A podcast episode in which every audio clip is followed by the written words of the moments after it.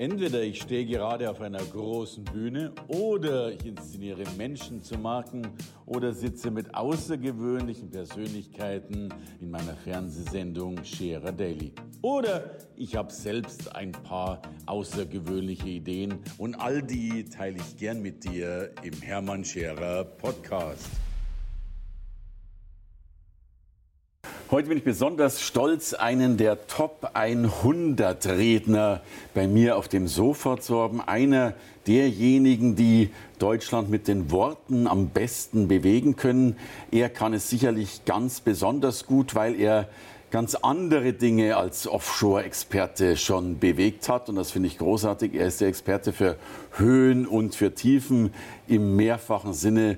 Darum bin ich froh, dass er heute hier ist. Manuel Marburger. Hallo, grüß Manuel, dich, vielen Dank. Ich danke dir, dass du da bist. Erzähl mal, du hast eine spannende Geschichte, du hast ein spannendes Berufsleben von früher. Was war deine Tätigkeit draußen in, in Höhen und Tiefen? Ja, ich war also Industriekletterer. Das ja. heißt, ich habe in Seilen gearbeitet, offshore an Windkraftanlagen zum Beispiel. Bin also mit einem Helikopter rausgeflogen, dort abgesetzt worden, habe da gearbeitet. Ich habe an der Deutschen Bank gearbeitet in Frankfurt, ja. an den Twin Towers. Ich war eigentlich an jedem Hochhaus in Frankfurt gewesen, habe da verschiedene Projekte umgesetzt und war halt immer ein großer ja, Problembeheber, weil es gab einfach Stellen, wo niemand hingekommen ist. Und dann habe ich überlegt, wie kann ich das machen? Also es hat so angefangen, dass eine Glasscheibe kaputt war. Da kam kein Kran, kein Hubsteiger hin. Dann habe ich überlegt, wie mache ich das? Und dann habe ich das versucht hier zu etablieren. Also klar, äh, Glasscheibe im 50. Stockwerk kann schwierig werden. Ja, auf jeden Fall. Und dann, äh, wie darf man sich das vorstellen, bist du mit, mit Hubschraubern und Glasscheiben ans, ans Haus geflogen? Wie funktioniert das? Ja, am Anfang war es ohne Hubschrauber tatsächlich, okay, aber okay. wir haben das von oben runtergelassen, haben das an der Fassade tatsächlich die Scheibe rausgenommen, haben die abgeseilt und die nächste wirklich von oben kommen lassen, wieder eingeglast und dann hat sich das so rumgesprochen. Das heißt, es ging dann mit Kirchturmspitzen los, Rüstkosten 100.000 Euro und da war halt die Frage, ähm, wie können wir es anders machen? Das heißt, ich habe, äh, bis heute Betriebsgeheimnis, wie komme ich an die Spitze ran? Die habe ich dann eingeseilt aus der kleinen Back Backofen großen Klappe raus. Und dann habe ich mich da rausgezwängt und dann sind wir relativ schnell auf über 50 Mitarbeiter gewachsen, nachdem sich das so etabliert hatte, nachdem die Berufsgenossenschaft gemerkt hat, ähm, es passieren keine Unfälle. Okay. Ja, und dann haben die gesagt, okay, und dann ging es richtig vorwärts bei manchen großen Betrieb. Also in der Stellenanzeige bei dir stand drin, Höhenangst dürfen Sie keine haben, oder? Ja, schwindeln darf ich nur zu Hause, stand drin. ja, das stimmt. Respekt vor der Höhe, klar. Also das Arbeitsverfahren muss sehr sicher ablaufen. Das heißt, hat mit, ich hatte mit dem Reinhold Messner zu tun zum Beispiel. Und das ist was ganz anderes. Also im Berg bin ich nichts. Ich kann nichts im Berg, ja, sondern es ist rein industrielles Verfahren. Okay. Umgekehrt ist es natürlich genauso, weil ähm, alles, was wir haben, ist viel zu schwer. Es ist praktisch eine sitzende Tätigkeit. Mhm. Und das ist die Überleitung auch zu heute praktisch. Ähm, ich erkenne Probleme gut und mhm. bringe praktisch einen Lösungsansatz mit. Mhm. Und das ist egal, ob in der Höhe oder Tiefe, weil wenn ich mir Mitarbeiter anschaue, die ein Problem damit haben, das Klo ist weiter unten oder das sind einfache Probleme. In 180 80 Meter. Wo ist da die Toilette? Okay. Was löst da eine kleine Schraube aus, die runterfällt? Das heißt, die Organisation dort oben ist eine völlig andere und die Probleme sind viel höher. Das heißt, ich habe keine Thermoskanne dabei oder kein Essen dabei, sondern ich kann mir nichts holen. Ich muss vorher gute Vorbereitung haben mhm. und überlegen, wie organisiere ich Den das Den ganzen alles. Tag durchplanen. Ja, ja sonst geht es eben schief. Was war dein aufregendstes oder schwierigstes Projekt? Also davon das Aufregendste. Dutzende. Ja, also Höhenrettung an dem höchsten Kamin äh, Europas, der war 303 Meter, in Scholven steht er. Und da haben wir praktisch oben am Kranz gesessen und haben die Höhenrettung gemacht und haben geguckt, dass die Arbeiter nicht abstürzen. Also ich habe nie aufgehört, immer weiter zu gucken. Es war eine Marktlücke damals, okay. das ist korrekt, aber ich habe sie mehrmals gefunden. Es gibt ja immer Höhen und Tiefen. Das heißt, heute läuft es gut, morgen läuft es mal schlecht. Mhm. Und ich habe immer weitergemacht. Das heißt, ich habe eine Berufskletterschule gegründet und mhm. habe dann weitere Industriekletterer ausgebildet. Ähm, ich habe die erste industrielle Höhenrettung gegründet. Und das gab es nicht. Also alle haben gesagt, die Feuerwehr macht die Höhenrettung, industrielle Höhenretter brauchen wir nicht. Und ich war aber der Meinung, das kann eigentlich gar nicht sein, weil jeder muss in der Höhe in 20 Minuten aus dem Gurt gerettet sein. Wie wird das eigentlich abgedeckt? Dann habe ich 20 Mann ausgebildet. Da haben zum zweiten Mal alle gesagt, der Marburger hat sie nicht alle. Er okay. spinnt komplett. Ähm, die haben mich früher sowieso immer ausgelacht für die ja. Idee. Und da bin ich immer durchgegangen und dann war auf einmal, habe ich die Dienstleistung online gestellt, Höhenretter ausgebildet mit Rettungsassistent und allem. Und dann gab es relativ schnell eine Anfrage. Und dann habe ich die erste Höhenrettung gestellt beim RWE-Kraftwerksbau in mhm. Neurath und dann hatte ich meine Leute da sitzen, Tag und Nacht. Kompliment. Das, das nenne ich mal Pioniergeist. Ja, danke.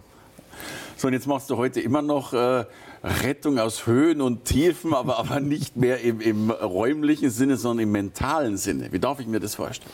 Ja, das heißt, ich werde tatsächlich von Unternehmen gebucht und zwar manchmal ist der Einstieg als Sprecher, manchmal ist der Einstieg auch als Berater. Das heißt, ich komme hin und schaue mir das an, verbessere die Kultur und bringe halt viel Wissen und Empathie mit und erzähle halt aus meinem Unternehmen. Das heißt, ähm, ich habe immer noch mehrere Unternehmen, das heißt, ich habe auch eine kleine Produktion noch dranhängen, stelle die Seile selber her und okay. habe noch so ein paar andere Produkte, bin aber inzwischen meistens als Sprecher und Berater gebucht und mache in der alten Geschichte, die habe ich verkauft dann irgendwann, habe mich davon getrennt nach mhm. 17 erfolgreichen Jahren. Okay. Habe also alles mitgemacht. Und ähm, ja, also mit der Höhenrettung habe ich aber nicht aufgehört. Ich habe immer einen Schritt weiter gedacht, heißt, ich habe überlegt, wie zertifiziere ich meine eigenen Leute. Mhm. mhm. Und das ist das, was ich heute weitergebe. Ich gucke, was ist der nächste Schritt? Okay. Wo könnte die Lösung sein? Wie könnte das Unternehmen in der Krise überleben? Wie kann man sich darauf vorbereiten? Mhm. Ich habe 2009 ich glaube, verdoppelt das, um, den Umsatz. Okay. Das war ein Krisenjahr. Da bin ich bei meinem Steuerberater rein, hat er gesagt, kann ja nicht wahr sein. Du verdoppelst und machst Millionen Umsatz und alle sind in der Krise. Das ist also das, was ich gut kann und das vermittle ich sehr wertschätzend. Okay. Also oftmals haben die Unternehmen ja erstmal Angst, wenn einer durch die Tür kommt wie ich, weil erstmal denken die, oh, was mache ich alles falsch? Das gibt es aber prinzipiell gar nicht, weil ein Unternehmer, zu dem ich hingehe, der macht erstmal alles richtig, der hat seine Löhne gezahlt und es ja. läuft erstmal, es läuft immer mal schlechter. Ja. Und da ein paar Hebel zu finden, ist für mich relativ einfach, weil ich eben aus der Praxis komme und es selber durchlebt habe und durchfühlt habe. Das ist der Trick dabei. Da bist du wie ein Schachspieler, der eben schon, was ich, den, den vierten Zug sieht, bevor er den ersten plant. So siehst du wahrscheinlich schon, wenn du einen Tag planst, eine Struktur planst, ja wesentlich mehr Schritte, als es vielleicht der Laie sieht. Ja, das auf jeden Fall. Ich habe halt die komfortable Situation, dass ich eine Menge Erfahrung habe und dass ich eben von oben aus der Vogelperspektive draufschauen okay. kann und mir die Zeit nehmen kann und nicht, ich komme erstmal ohne Urteil hin. Okay. Ich habe keinen Plan und keine Schablone, sondern ich schaue mir es wirklich an, spreche mit verschiedenen Leuten, höre wirklich gut. Mhm. Also das Hören ist meiner Meinung nach das wichtigste Rezept, weil ich kann eine Menge erzählen, aber darum geht es nicht, sondern ich ja. muss hören, was das Thema ist. Ja. Und wenn ich das richtig verstehe, dann gebe ich etwas dazu und mache Angebote mhm. und die können angenommen werden oder nicht. Oder nicht. Und so funktioniert es sehr gut, weil es sehr wertschätzend ist und nicht, ich bin also kein Lehrer, der reinkommt und sagt, pass auf, so läuft es oder so läuft es nicht. Das ist nicht zielführend. Deswegen bin ich sehr, sehr gut gebucht. Schön. Und Nun, du hast ein wunderbares Buch geschrieben, ein ganz besonderes. Aufschlagen und Einschlagen. Was steht alles drin? Oder? Ja, also ist viel Geschichte drin und ja. ist viel das Auf und Ab und ist halt Beziehung, Beruf, alles zusammenspielt mhm. und sind auch ein paar Hebel, wie man es gut managen kann. Meiner Meinung nach sind also ein paar Angebote drin. Ähm, ja, ich habe ein ziemlich abgefahrenes Leben, weil ich halt einfach durch alle Höhen und Tiefen gehe. Genau. Und ja, also habe ich einfach alles mal runtergeschrieben, was ich so denke, was und, und, weltweit wahrscheinlich das einzige Buch mit, ich weiß noch nicht mal, wie das Ding genau heißt. Karabiner. Karabinerhaken. Ja, dann, dann kenne ich den. Genau. Das kann man beim Apfelbaum pflücken, kann man es dann an die Leiter hängen oder beim Aufstieg auf der Erfolgsleiter kann man es an die Hose hängen.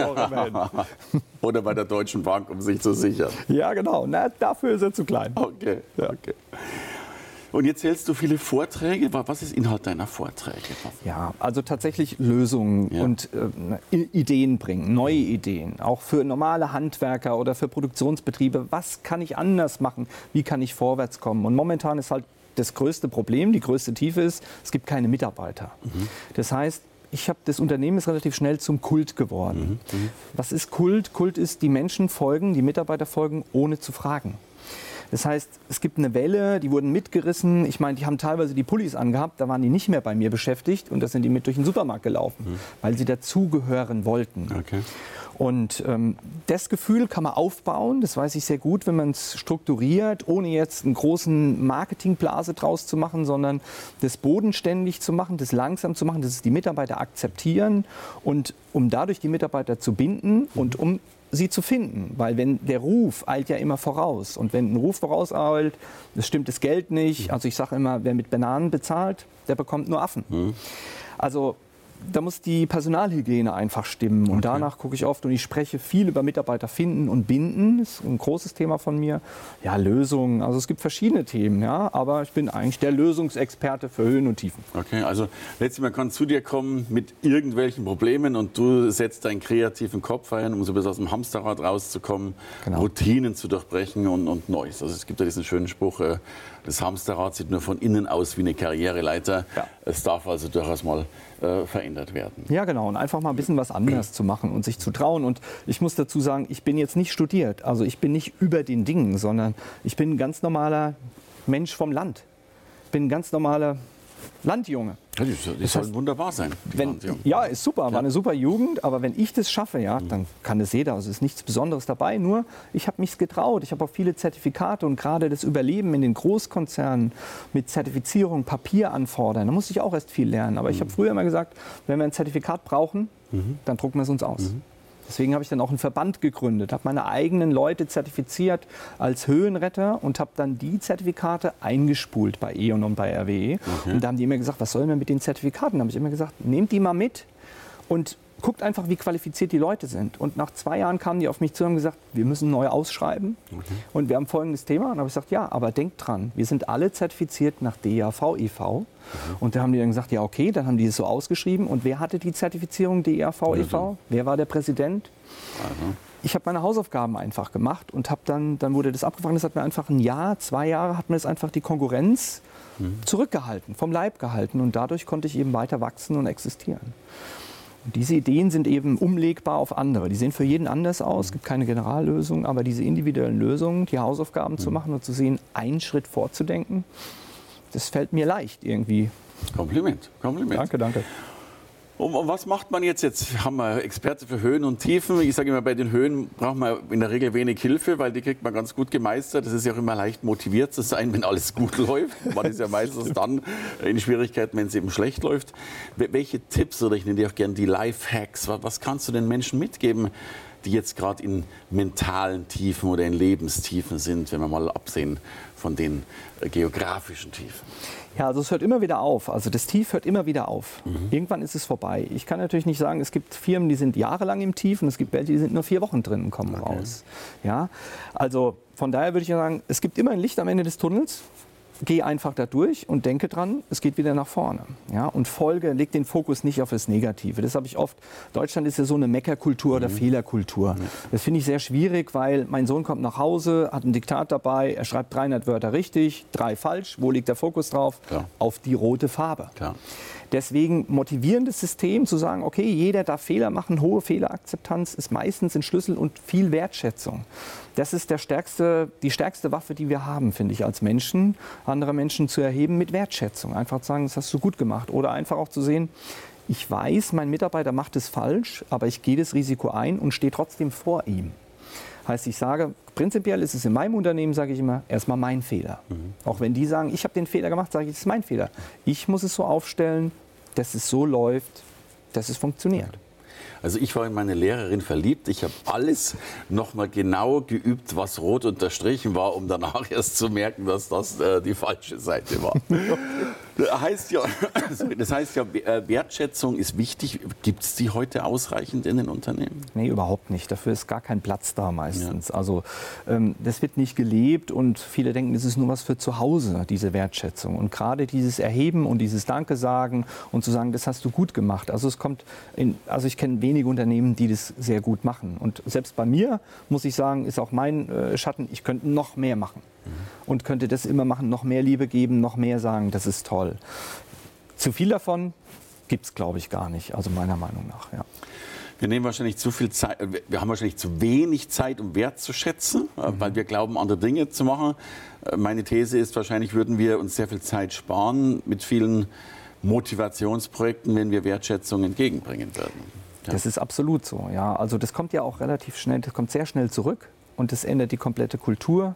Das heißt, alle sind wieder gern da. Das wird der Mitarbeitermagnet und das zieht alle anderen an. Weil wenn die Stimmung gut ist, wie im Innen, so im Außen. Wenn die sich bekriegen und die Menschen suchen leider ja immer irgendwas.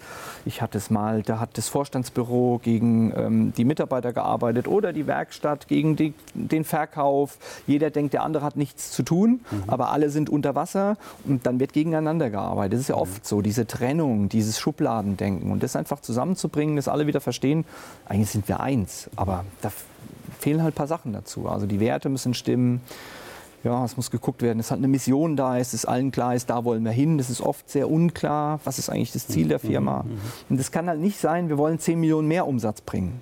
Weil das habe ich schon gesehen draußen, das interessiert ja keinen Menschen. Okay. Weil was habe ich als Mitarbeiter davon, wenn die Firma 10 Millionen Euro mehr Umsatz macht? Was wären dann bessere Aussagen, als äh, es mit, mit Umsatz zu definieren? Naja, zum Beispiel, wir wollen der Serviceanbieter Nummer eins werden, mhm. ja, aber da müssen alle mitgehen. Das heißt, ich muss prinzipiell die Mitarbeiter befragen mhm. Mhm. und muss sagen, muss ich dem was hinzufügen, damit es auch dein Ziel ist. Okay. Weil wenn er das nicht mitgehen will und wenn ich die Werte aufstelle, was ist denn unser Wert? Äh, in einer meiner Firmen zum Beispiel ist der Wert, wir rufen immer zurück. Mhm. Wir sagen Danke und mhm. Angebotsabgabe ist innerhalb von 24 Stunden. Okay. Weil, und wenn das nicht funktioniert, bekomme ich eine E-Mail geschickt. Okay. Da werde ich auch nicht böse, sondern ich gucke, wo ist ja, das Problem. Ja, ja. Ähm, weil wir bekommen den Auftrag schon, bevor die anderen das Angebot abgegeben haben. Davon leben wir. Und dann, das hängt bei uns an der Wand, dann gehe ich mit denen vor die Wand und sage, sind es auch deine Werte? Sagst du Danke oder nicht? Und dann sagt er ja, dann kann er sich damit identifizieren, er kann zustimmen und dann hole ich mir die Erlaubnis, dass ich die verantwortlich halten darf. Und wenn die sagen, ja, ist so, kann ich dem auch sagen, hör mal zu, also du hast nicht zurückrufen, warum?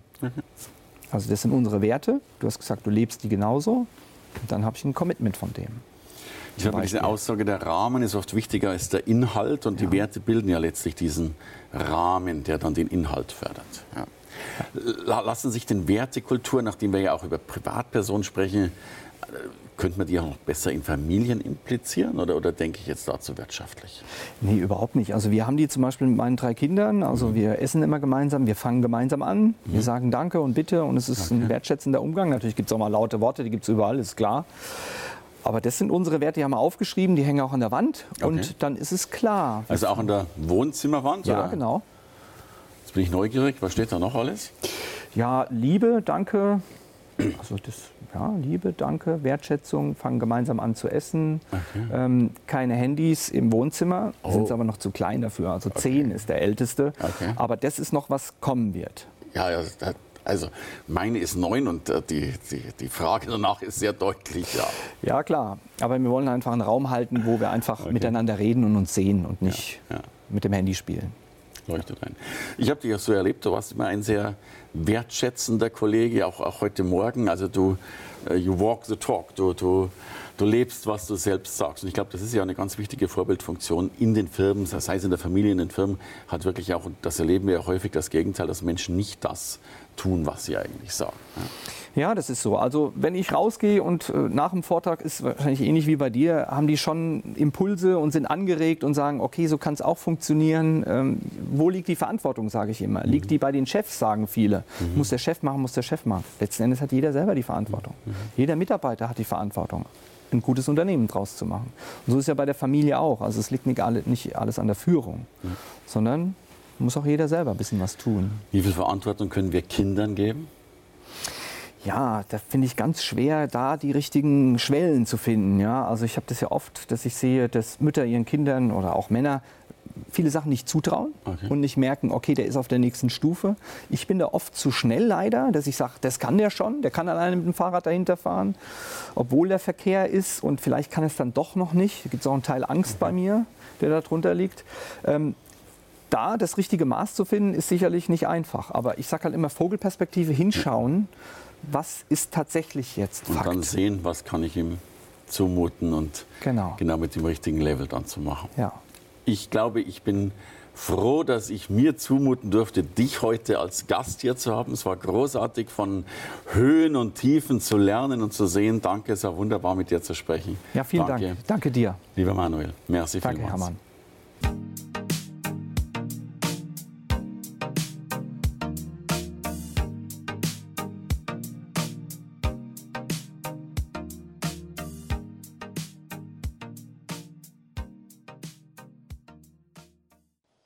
Und vielleicht sagst du irgendwann mal, hey, Hermann im Podcast ist schon mal ganz großartig, aber ich will den mal live erleben. Drum gibt es ein Event deutschlandweit, das logischerweise genau den Namen trägt, nämlich Hermann Scherer Live.